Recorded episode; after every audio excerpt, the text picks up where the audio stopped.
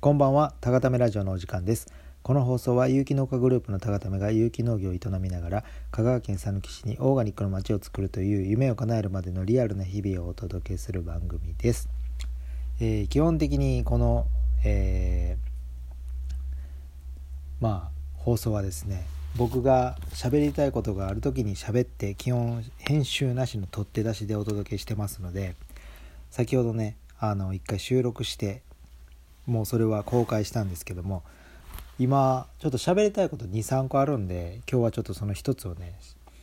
おしゃべりしたいなと思って今日2本撮り目の2本2本撮り目？えっ、と2本目の収録をしております。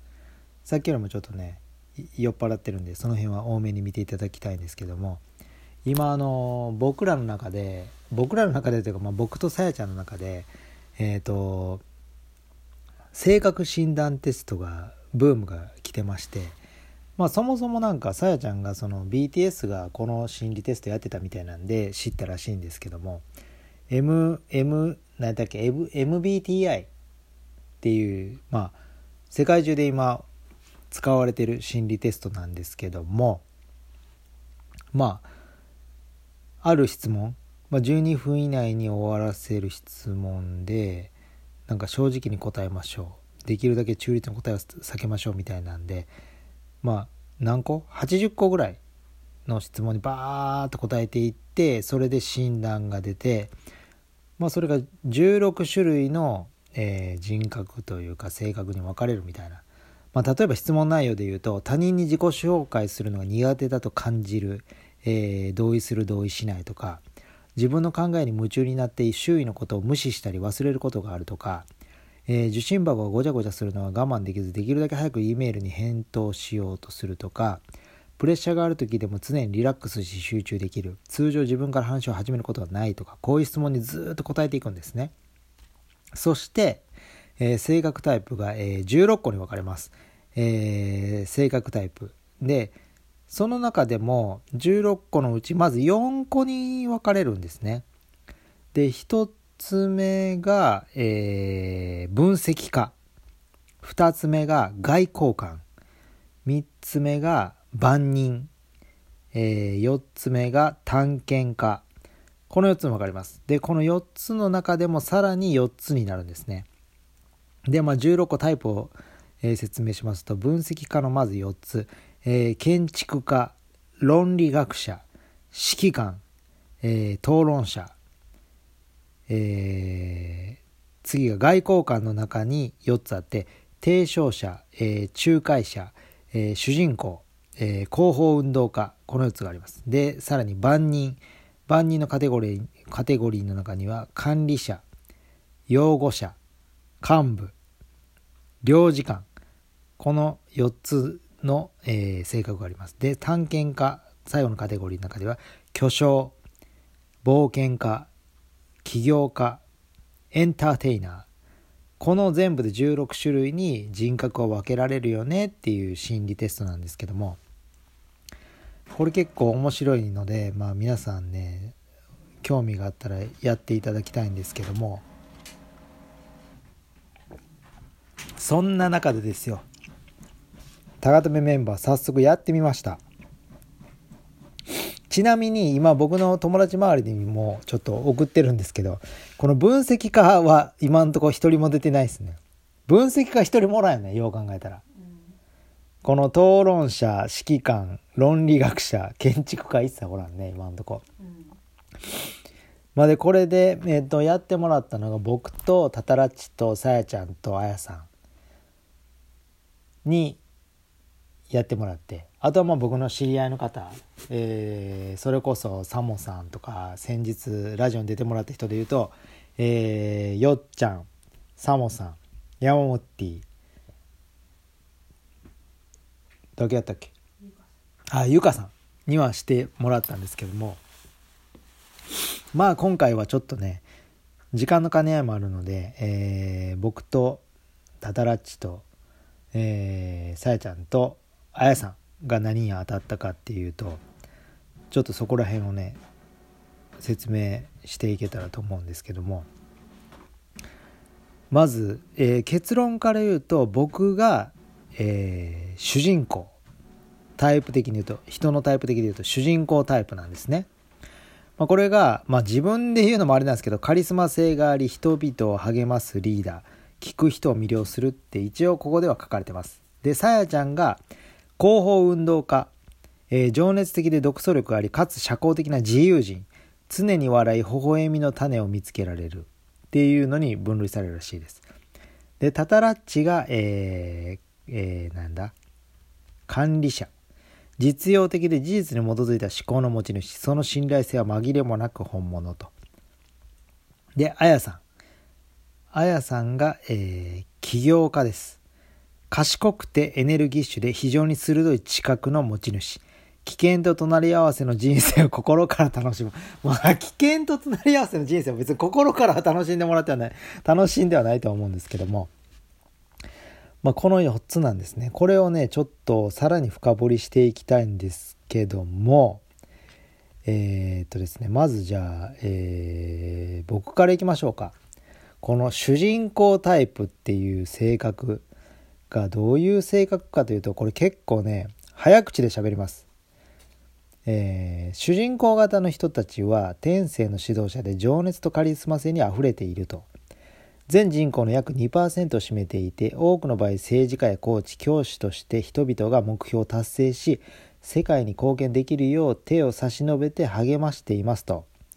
生まれながらに持つ自信で周りに影響を与え自身の成長と地域社会の改善に向けて力を合わせるよう人々を導くことに大きな誇りと喜びを感じていますと、まあ、確かにカリスマ性はともかくですねはい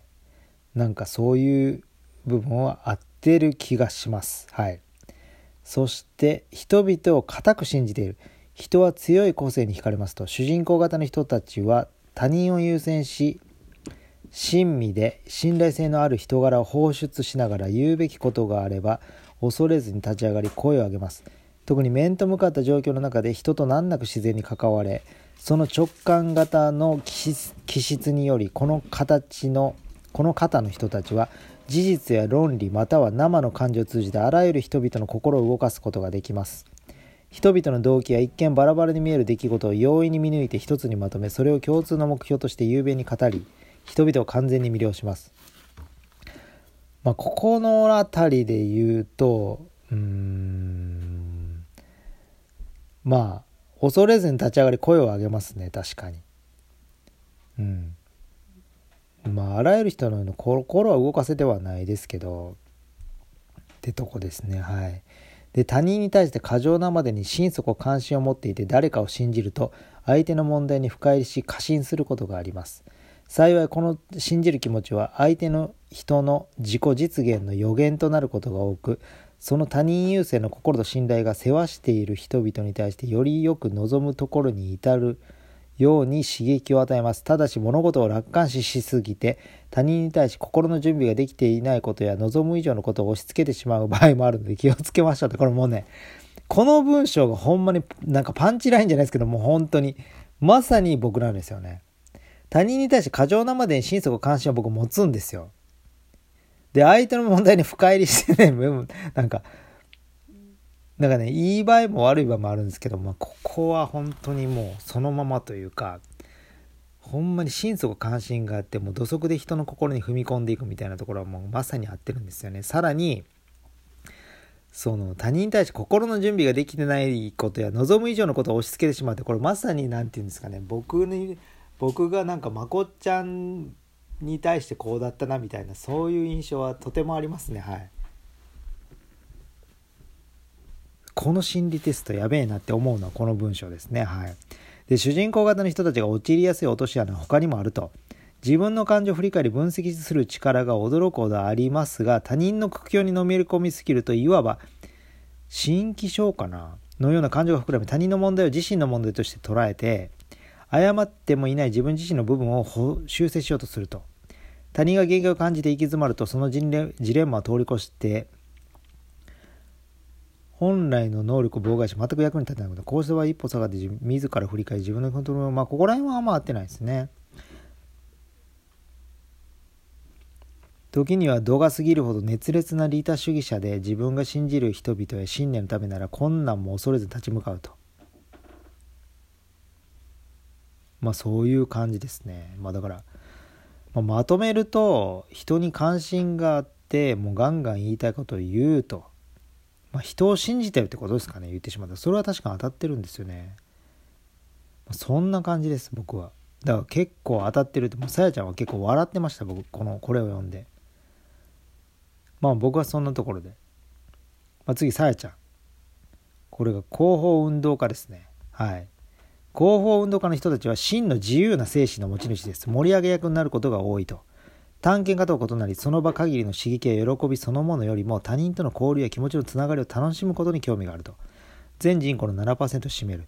その魅力的で自立心が強くエネルギッシュで思いやりのある人柄はどんな集団の中でも確実に見いだせますと。まあ、さやちゃんはもう言ってしまった自由人ってことなんですよ。で社交的で人々を喜ばせる以外にも広報運動家型の人たちはその他の全ての近しい人たち同様直感型の気質があることから好奇心を持って精力的に場の空気を読むことができると。人生はあらゆるものがつながり合う大きく複雑なパズルとして見ているがそのパズルを一連の体系的な目論見と捉える分析家とは異なり感情の思いやりの心を通して神秘主義的な観点から見つめ常により深い意味を追求して、まあ、こういう用語わかんないですね。他の性格タイプの多くにはこうした気質がたまらなく魅力的に映ると広報運動家型の人は持ち前の想像力を発揮できるきっかけを見つけてそれにエネルギーを注ぐと。これによってみんなから注目されリーダーや第一人者としてた称えられることがたびたびありますが独立トップを好む広報運動家の人たちはこうした状況を常に望んでいるとは限らない。指導者になったために管理業務や日常メンテナンス作業に追われている場合はなおさらですと。広報運動型の人たちの自尊心は独創的な解決方法を見出せる能力により支えられているので自由に改革できる環境が必要なのですと。退屈な役割を与えられるとすぐに忍耐を失うか意気消沈しますと。まあここら辺はさやちゃんっぽいですよねなんか。なんかその自由に改革できる環境なんてないわけなんですよね基本的に社会人って。まあ結果を出してねまあまあそれは置いといて、まあ、幸い広報運動家の人たちはリラックスする術を知っていると。完全に気持ちを切り替えられて職場では熱心で意欲的な理想主義者なのですがダンスフロアではあの想像力豊かで情熱満ちた自由な精神の持ち主になると突然変わることが多くこれは親しい友人さえも驚くと。また友人や同僚と交流する中で気持ちを通わせながら、こうした人たちの動機を見抜き大切にすると。誰もが時間をかけて自分の感情に気づき表現すべきだと信じていて、持ち前の思いやりと社交性を生かしてそれを自然な会話の話題にすると。しかし直感ばかりに頼って友人の動機を推測したり思い込んだりしすぎるとより単純な方法で簡単に物事が運んだのにそのシグナルを誤解して計画を台無しにしてしまうこともあるので注意しましょう。まあ、主人公の僕からしたらさやちゃんここは大いにありますね。なんかね深読みしすぎるんですよ。しかもネガティブな深読み、まあ、僕からしたらそこまでそんな考えてないんじゃんっていうのもいやいやいやみたいな。ある意味妄想的な深読みをするとかあるんでここの部分は多分ね合ってるんですよねめっちゃ。そして調和を重んじるので、こういった種類の社会的ストレスは夜も眠れなくなるほどの悩みの種ですと。非常に感情豊かで繊細な広報運動家の人は誰かの感情を害してしまった時どちらも同じ気持ちになりますと。まあ要するに自由を求めてるんだが、えー、まあまあ相手のことを読みすぎるっていうこう繊細な部分を持ち合わせておりみたいな感じですね。はい。まあこれもね、当たってる部分あると思いますね。でも、まあ、僕のイメージ、僕よりは当たってないですね。で、次、タタラッチ。タタラッチは管理者。管理者なんですね。管理者の人たちは最も数が多いと言われていて、全人口の13%を占めています。誠実さと実用的な論理の持ち主で義務にはひたむきに取り組み、数多くの家庭や法律事務所や規制機関、軍隊など伝統や規則、規範を重んじる組織においてかけがえのない存在になっていると。自分の行動には喜んで責任を取り、仕事に誇りを持っていて目標に向けて作業する際は時間とエネルギーを惜しみなく費やし、各関連業務を根気強く正確に完了させます。まさにたたらちですね。はい。物事を仮定して考えることはそれほどなく、代わりに状況を分析して事実を確認し、実践的な一連の行動を見出すことを好むと。生真面目な性格で意思決定すると目標達成する上で必要な事実を周囲に伝え、伝えてないですけどね、タタラチは。他人が瞬時に状況を飲み込み行動することを期待すると。優柔不断な人には我慢できませんが、自分が選んだ方針が空理空論で対抗されるとさらにすぐに苛立つと。特にその異論が重要な詳細を無視している場合はなおさらでダラダラした無駄な議論に持ち込まれると締め切りが近づくにつれ怒りを表します。またダラチの場合はふーんって言って黙り込む感じですかね。言ったことはやり通し、自分にどれほど負担がかかろうとも義務を果たし、軽々しく物を言って約束を守らない人には困惑しますと。要するに、ノリで言っちゃって、言ってることと違う行動をしてる人には、ちょっと困惑するって感じですね。はい。怠惰で不誠実な人は最も早く管理者を敵に回すと。その結果管理者の人は一人で作業するか、少なくとも階級によって自分の権限が明確に確立され議論することも他人の信頼性について気に病むこともなく目標を設定して達成できる環境を好む。確かにただち一人で作業してること多いよな。頭の回転が速く事実に基づき物事を考え人や物に頼るよりも自立した環境の中で自主的に物事を進めることを好むと。人に頼ることは弱さの表れだと考えることが多く、義務に対する情熱を持ち、誠実で火の打ちどころのない人格者である管理者の人たちがそうした落とし穴に陥ることはありません。管理者の人たちの核にはこうした実直な性格があり、これは自身の精神を超越しています。どんな代償を払ってでも確立された規則やガイドラインに従い、たとえ悲惨な結果になる可能性があっても、自分の過ちは報告し、真実を告げます。管理者の人にとって正直さは感情への配慮よりもはるかに大切なもので、こうした率直な態度により他人から冷たい人だと見られてロボットのような人だとさえ思われてするので誤った印象を持たれる。まあ確かにでも実直ですね、ただらちゃん本当に。なんか、結局なんか失敗しても多分怒られる、怒られることを恐れてないので、まあそもそもね、何でも報告はしてくれます。それって結構ね、重要なことだと思います。はい。感情や愛情を表に出すのに宿泊することもありますが、宿泊どころかもう感情や愛情を表に出すのにはもう宿泊どころかもう、もう皆無ですよね。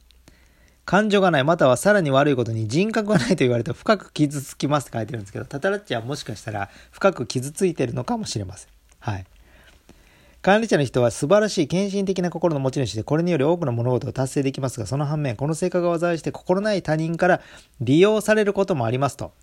安定と安全を求め、円滑な遂行を維持することを自らの業務としているがために同僚や身近な人からいつでも代わりを引き受けてくれると思われ責任を、えー、なすりつけられる可能性がある。これがですねまた深いんですけどタタラッチがねまあ、それこそ大学生時代に僕が店長だったんですけども、まあ、居酒屋のバイトで。その時やっぱタタラッチを見てて僕思ったのはこういう子はもう社会でろくでもない上司に当たった時にきっと苦しい人生を歩むなっていうのはすごく思ってました。うん。いいように使われるって言っていいですかね。やっぱノー言わないし、だからそれはすごい危惧してましたね。はい。僕が当時、当時のその、まあ、僕が店長で残ってた子って結構こういう気質が多くて、やっぱなんていうんですかね、僕にきつく言われてもやっぱ、はいっていう子が残るようになってたんで、まあ、裏を返せばイエスマンなんですけど、うん、すごいポジティブでピュアで、うん、自己成長にしっかりと向き合える子が割と残る子が多かったので、まあ、この子たち社会に出て変な上司に当たったとしても素直に聞いて努力するっていうのがあったのでやっぱりその間違ってると思うことは間違ってるって言えるようにしないとなって思ってた記憶があります。はい。まあね。で、えー、自分の意見を内に秘めたままこうした事実が表面化するのを待ちますが、証拠が明るみに出て全部明らかになるまでには相当時間がかかることがあると。自分自身を大切にすることを忘れないようにしましょうと。安定と効率をひたむきに求める性格により長い間この目標がないがしろされることがありますと。なぜならこの性格のためにますます他人から頼られて感情的な緊張が生まれ、それが長年、えー、潜在しついに表面化した時には修復には手遅れになっている場合もあるからですと同僚や配偶者からその気質が心から評価されて引き立てられ持ち前の聡明で明晰な思考や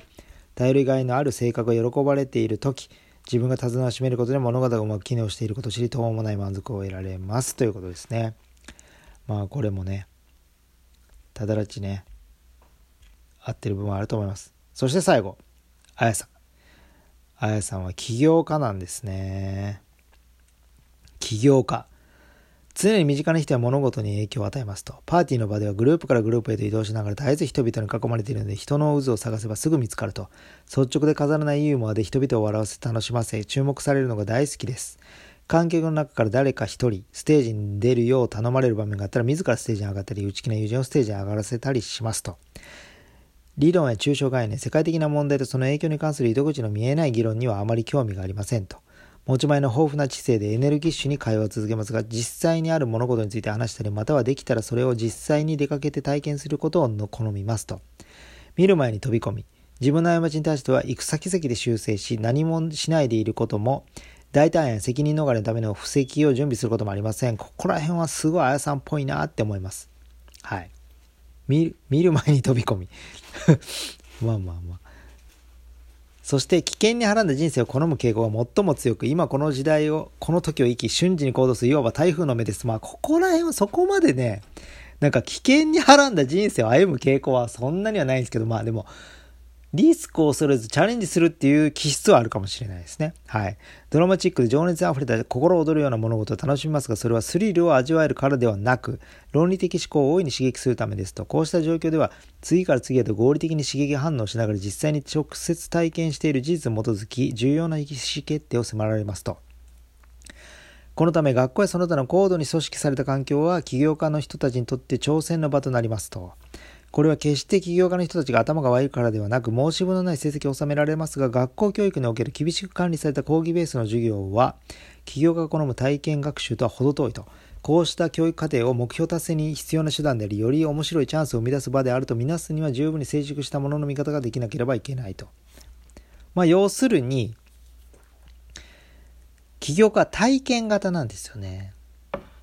で、厳しく管理されるのはあんま好きじゃないと。そして課題は他にもあると。起業家の人は、他人の道徳基準よりも自分自身の道徳基準に従う方が理にかなっていて規則は破られるためにあると。こうした考えが高校教師や企業管理者から賛同されることはほとんどなく、その結果思わしくない評価を得る場合もあると。しかしこうしたトラブルのもとを最小限に抑えながら自らのエネルギーを注ぎ体育産作業に集中した時の起業家の人たちは一目置くに値すると。まあ、型にはまりたくないっていうのは確かにちょっとあやさんは当てはまってるとは思いますね。はい。あらゆる性格タイプの中ではおそらく最も知覚が鋭く偏見のない目で物事を見る力があり、小さな変化に気づくユニークな能力があると、表情の変化や新しい服の着こなし、普段と違う言動など他の性格タイプの大半ならどれか一つを見つけられたら運がいいような